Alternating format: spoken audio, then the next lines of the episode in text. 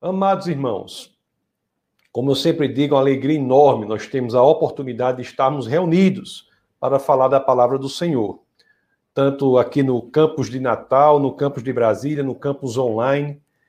O Defesa da Fé está reunido para louvar e aprender mais da palavra do Senhor. Na nossa série sobre o Evangelho de São João, nós entramos hoje num capítulo importantíssimo, né? capítulo 13 do Evangelho de João. Aliás, nós estaremos diante aqui de uma das passagens mais impressionantes das Escrituras. Aquela noite da ceia, a noite que se antecipa à cruz, para que nós tenhamos uma ideia do quão relevante e do quão importante é essa passagem, você pode verificar no Evangelho de João que ele dedica os capítulos 13, 14, 15, 16, 17 e parte do capítulo 18 aos eventos daquela noite. Foi, de fato, uma noite inesquecível. E graças, é, meus queridos e amados irmãos, graças à inspiração do Espírito Santo, sobre o evangelista João é que temos acesso a muito do que ocorreu ali. É interessante que nos, nos quase seis capítulos né, que se seguem aí, do 13 até o 17 e parte é, do 18, há muito que não é abordado nos outros evangelhos, Mateus, Marcos e Lucas.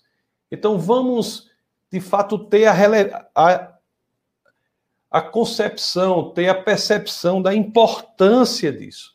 Então, nossa oração é que nós possamos dar o devido valor à pérola que há nas Escrituras, no Evangelho de João, especificamente aqui nessa passagem, para que possamos aprender a partir disso. Vamos nos debruçar sobre as Escrituras aqui com a devida reverência, para que não percamos os ensinamentos do Senhor. Nos cultos que se seguem, nós iremos nos debruçar ainda sobre eventos dessa passagem.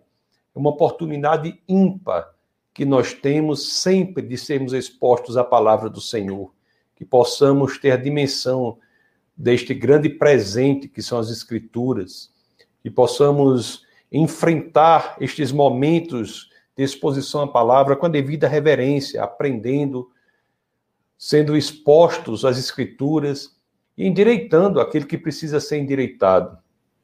Bom, meus queridos, dito isso, eu já peço a você que, claro, assim querendo, abra as escrituras daquele que é o primeiro verso do texto base do nosso bate-papo de hoje. Eu peço a você que abra as escrituras no Evangelho de São João, no capítulo 13. Vamos ler o verso primeiro. João 13, 1. E assim diz as escrituras. Um pouco antes da festa da Páscoa, sabendo Jesus que havia chegado o tempo em que deixaria este mundo e iria para o Pai, tendo amado os seus que estavam no mundo, amou-os até o fim. Nós começamos a leitura desse capítulo aqui do Evangelho de João, as Escrituras dizem, um pouco antes da festa da Páscoa, pouco antes da festa da Páscoa. De fato, aproximava-se ali a Páscoa. E não, era uma das celebrações mais importantes, a Páscoa em Jerusalém. Havia ali uma multidão. Quantas pessoas havia ali? Se nós formos ler o historiador Joséfos, ele nos ensina que em cada Páscoa em Jerusalém, naquela época, eram sacrificados 256 mil cordeiros. 256 mil cordeiros na cidade de Jerusalém.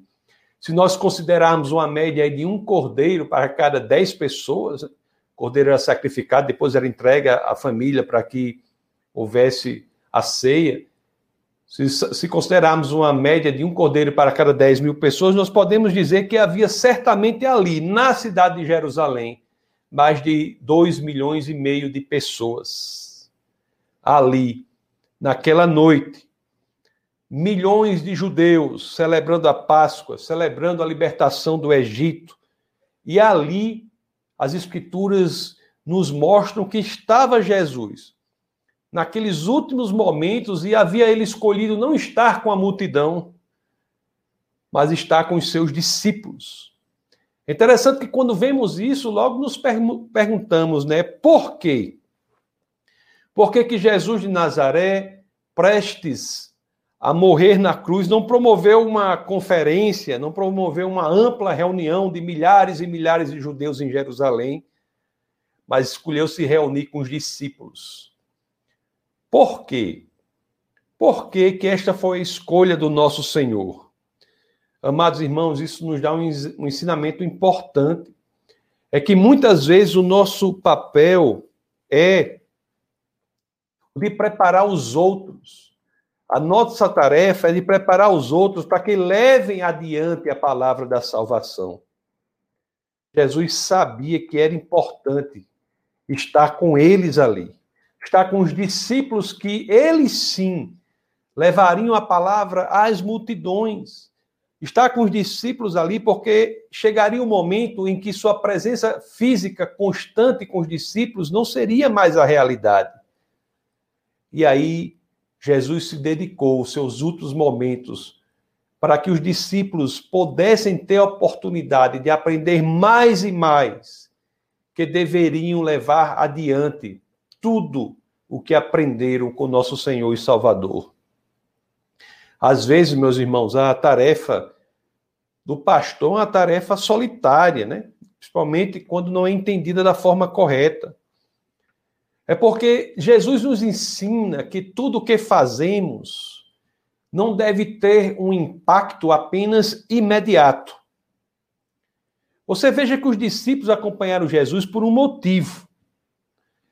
Cada milagre que Jesus fez, cada cura que Jesus fez foi um milagre específico gerou um impacto imediato, importantíssimo para a pessoa que foi curada. Mas também foi, talvez acima de tudo tenha sido, um ensinamento para os discípulos que assistiam a tudo. Eu não sei se vocês conseguem entender o que eu estou querendo dizer.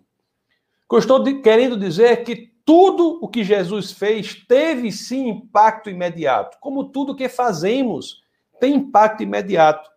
Mas nós não podemos nos esquecer que temos de valorizar e ter a dimensão da importância do impacto do que fazemos para o curso da história. Tudo que é feito tem um impacto imediato, mas também deve ter um impacto no curso da história. Tudo o que fazemos, e é isso que Jesus nos ensina, tem de ter a perspectiva também de ter continuidade histórica para que a palavra do Senhor seja ampliada, reproduzida, que mais e mais pessoas possam levar adiante a palavra da salvação. Se você é abençoado por Deus, abençoado por Cristo, a ação de Cristo teve um impacto imediato em você. Mas se você não se dedica após essa bênção a replicar Cristo na vida dos outros, você só entendeu uma dimensão e tenho que dizer, talvez a dimensão mais frágil, a dimensão imediata do impacto de Cristo em sua vida. Você não entendeu que a bênção que Cristo proporcionou na sua vida tem, acima de tudo, uma perspectiva maior a perspectiva de que você leve adiante a palavra da salvação para aqueles que precisam ouvir. Amados irmãos, não entenda só o impacto imediato da bênção, porque senão você estará desconsiderando, você estará perdendo aquilo que mais importa. E, amados irmãos, não se deixe ser limitado pela imediatidade da sua vontade de permanecer no seu círculo de conforto, na sua zona de conforto. Você é chamado para impactar o mundo com a palavra do Senhor. É interessante que quando nós focamos só em nós mesmos, quando nós não temos essa dimensão do impacto no curso da história, da ação de Deus em nossa vida, quando achamos que tudo que Deus faz para nós deve acabar em nós mesmos, deve ficar só conosco, é interessante que logo perdemos o entusiasmo e tudo volta ao ordinário. tudo volta ao ordinário quando nós perdemos a perspectiva do impacto no curso da história da ação de Deus em nossa vida. Um milagre, às vezes, que recebemos, aí nós até ficamos alegres, ficamos impressionados, mas logo mais tudo terá sido passado, tudo estará esquecido e logo a pessoa volta à sua vida metódica e ordinária. Amados irmãos, não é isso que o Senhor nos ensina. Você veja que diante da possibilidade de pregar para milhões ali, ele escolhe estar com aqueles em quem Jesus confiava para que a mensagem ganhasse proporção. É o nosso papel como discípulos de Cristo, como foi daqueles que estavam ali, propagar a mensagem do Senhor. Jesus escolhe a ceia, né, com os discípulos. Pois caberá a ele, meus amados, os discípulos, e a cada um de nós cristãos, cabe a cada um de nós transformar o ordinário da vida das pessoas no extraordinário da ação de Deus. Nós somos chamados para sermos perpetuadores do extraordinário de Deus na vida da humanidade. Nós somos chamados para levar a chama adiante. É interessante que uns correm para um lado, outros correm para outro, uns vão não sei para onde em busca do avivamento, outros procuram não sei onde em busca do avivamento. E onde está o entendimento genuinamente bíblico que deve nos ensinar que o avivamento começa dentro de cada um de nós? Talvez, meus queridos, mesmo para os discípulos que estavam ali, aquele jantar fosse como uma noite como outra qualquer, um simples jantar. Assim como talvez para alguns que ouvem essa palavra aqui, essas palavras não passem mais do que palavras. É? Ou como eu sempre digo, palavras, palavras, palavras, como respondeu Hamlet para Polônios na, na famosa peça de Shakespeare. Será que são apenas palavras, palavras, palavras? Será que iremos nos manter no ordinário do conforto de nossas vidas, no ordinário da vida metódica? Será que não iremos buscar a orientação de Deus e mergulhar no extraordinário que nos é proposto? O extraordinário que representa replicar Cristo para o mundo perdido? Você tem a escolha, cada um de nós tem a escolha do que fazer com a própria vida. Cada momento da nossa vida pode ser um momento profundo ou pode ser um momento superficial. Cada momento pode ser um momento ordinário ou, se você conseguir enxergá-lo pela lente da sobrenaturalidade, você irá identificar que com Deus o que é ordinário toma a roupagem da extraordinariedade, se torna único, ímpar, singular. Deus transforma o ordinário da vida na extraordinariedade da nossa existência, para que possamos estar cheios para atingir o mundo perdido.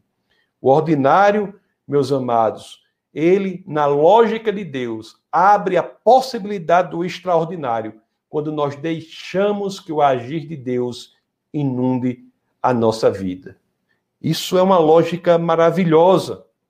E tantos, repito, preferem o conforto, preferem a rotina, preferem a pseudo-segurança da lógica do mundo. E quando vem, o tempo passou. Nossa vida é rápida aqui. O livro de Tiago diz que é como um vapor. O tempo passou, a oportunidade passou, aquela chance de uma vida dedicada ao Senhor escorregou pelos dedos como se fossem finas areias das praias do Nordeste. O tempo se foi e o que era para ser extraordinário se transformou numa repetição medonha de dias iguais, repetitivos, sem que pudéssemos nos dedicar ao Senhor. Jesus escolheu ali jantar com os discípulos. Conforme eu disse, para uns parecia um simples jantar, mas para outros não. Aquilo era um lugar ímpar, um momento ímpar. Era uma noite inesquecível.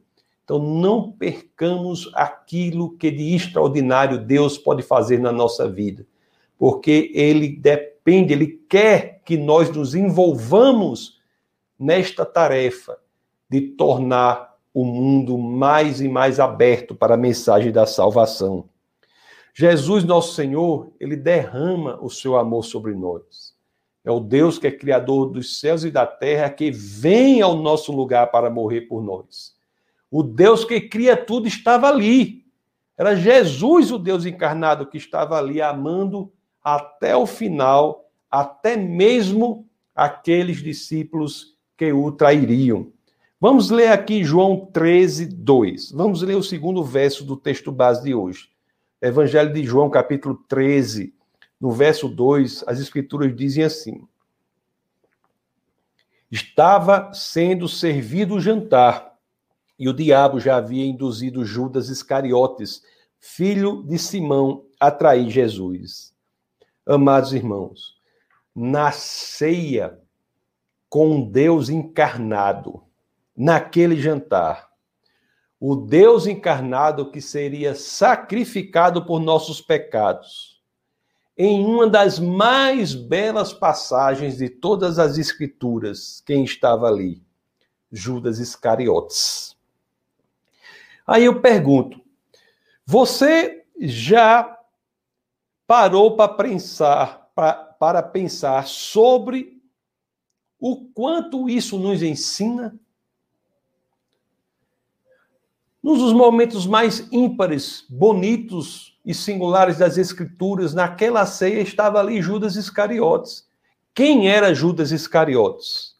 Nunca devemos nos esquecer, meus amados e queridos irmãos, que assim como Pedro, Tiago e João e todos os demais discípulos, Judas foi pessoalmente escolhido por Jesus de Nazaré. Judas teve privilégios ministeriais incríveis, impensáveis. Judas conviveu com Jesus fisicamente. Judas presenciou os milagres de Jesus, presenciou, estava fisicamente ali. Ele viu os milagres de Jesus. Judas estava ali, nos ensinamentos de Jesus. Judas, ao caminhar com Cristo, testemunhou o amor de Jesus pela humanidade. Judas, meus amados, pregou a palavra da salvação. Não se enganem.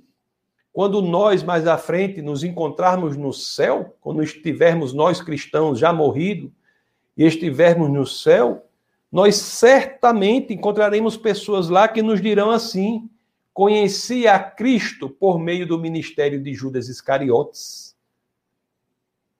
Esse era Judas. E de que todos esses privilégios ministeriais serviram a Judas? De que serviram? O quão importante é essa mensagem para nós, irmãos. O quão importante é essa mensagem para nós e como nos diz muito, se nos diz tanto do cuidado que devemos ter com o nosso coração. E aqui eu me dirijo aos cristãos nesse momento. Eu vou dizer algo que é muito forte, muito duro, mas é verdadeiro.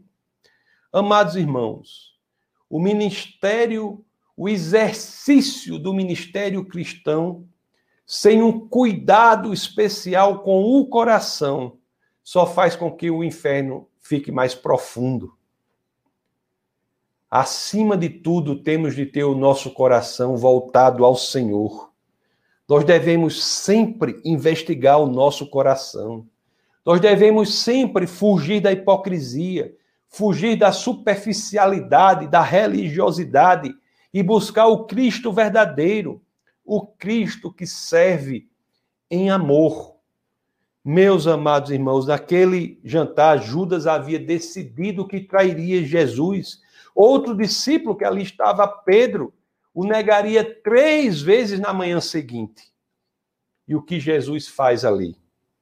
Embora ele soubesse de tudo, as Escrituras nos dizem, ele agiu até o fim em amor.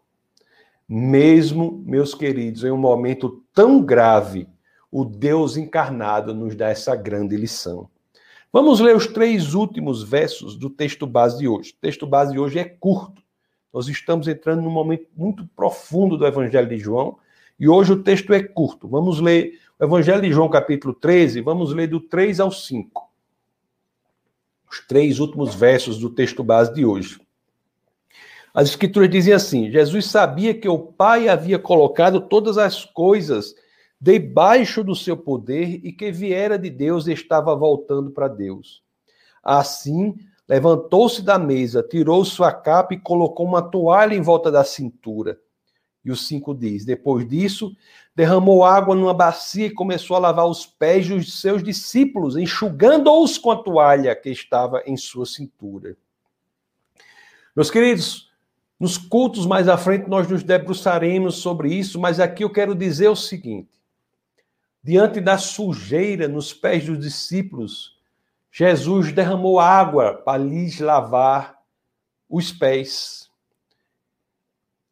Derramou água para limpar a sujeira que ali estava, mas em poucas horas ele derramaria o seu próprio sangue para lavar os pecados do mundo. Veja outra coisa que as escrituras dizem aqui, que João deixa claro. Interessante a narrativa de João, porque João diz assim: Jesus lavou os pés, e João dá essa outra informação, e depois os enxugou com a toalha. É uma informação que parece ser desnecessária, mas por estar nas Escrituras se torna essencial. E onde está a essencialidade desta informação de que Jesus enxuga com a toalha os pés que lavou? é que Jesus encerrou o trabalho que iniciou. Nas nossas impurezas, Jesus de Nazaré está ali, está disposto a agir. E as Escrituras nos dizem mais do que isso: não está disposto a agir, não está disposto unicamente a iniciar a obra em nossa vida, mas está disposto a terminá-la por completo. Jesus, este é o princípio que as Escrituras nos trazem. Jesus termina a obra que começa. Porque às vezes as pessoas se sentem tão imundas, tão sujas, e dizem: é muito, é muita sujeira. Eu não consigo sozinho. Será que Jesus se importa comigo? E as Escrituras dizem para você: você não está só. Criador dos céus e da terra, está com você, disposto não só a iniciar a obra de limpeza em sua vida, mas a encerrá-la, a completá-la. Ele não abandonará você, basta que unicamente você entregue sua vida a Ele, você esteja com seu coração alinhado ao Senhor. Amados irmãos, quando nós, nós, nós entregamos a nossa vida a Jesus, Ele inicia uma obra incrível em nossa vida. E não apenas isso. As Escrituras nos garantem. Nós podemos estar certo que ele terminará esta obra. Não deixe, meus queridos, que esta noite de hoje, essa noite em que você está escutando essas palavras, seja para você uma noite ordinária. Deixe que Jesus entre em sua vida que comece a terminar a obra em sua vida. Se você sente que sua vida está vazia, uma vida sem propósito, se você sente que sua vida está desprovida de sentido, você sente um vazio dentro de si, você sente uma vacuidade em sua alma, você sente um vazio incrível em sua existência, renda-se ao Senhor, peça a ajuda dele aí você saberá que nada de ordinário há na noite de hoje. É só você querer que o extraordinário de Deus preencha a sua vida. Se você fizer isso, esta noite será a, a noite mais inesquecível de sua vida. Vamos orar. Senhor, muito obrigado, Pai, por nos fazer entender que Cristo está disposto a nos resgatar. Muito obrigado, Senhor, por nos fazer entender que as Escrituras nos mostram quão grandioso é o amor de Deus, que nos limpa, nos purifica, que quer nos atingir, o amor do Deus que vem para servir, o amor que é traduzido no derramamento do sangue que limpa os pecados dos homens. Obrigado, Senhor, por tudo que o Senhor tem demonstrado por nós. E é no nome do teu filho, no nome do Deus missionário, no nome do Deus que se despe de sua atemporalidade, de sua não espacialidade, num Deus que ingresta nesse mundo, limitando-se no tempo e no espaço, por amor a nós. Obrigado, Senhor, por Jesus Cristo. E é no nome dele o nome poderoso, nosso Senhor e Salvador, que todos aqui, em uma só voz, dizemos Amém. Essa foi uma produção do Ministério Internacional Defesa da Fé, um ministério comprometido em amar as pessoas, abraçar a verdade e glorificar a Deus. Para saber mais sobre o que fazemos, acesse defesadafé.org.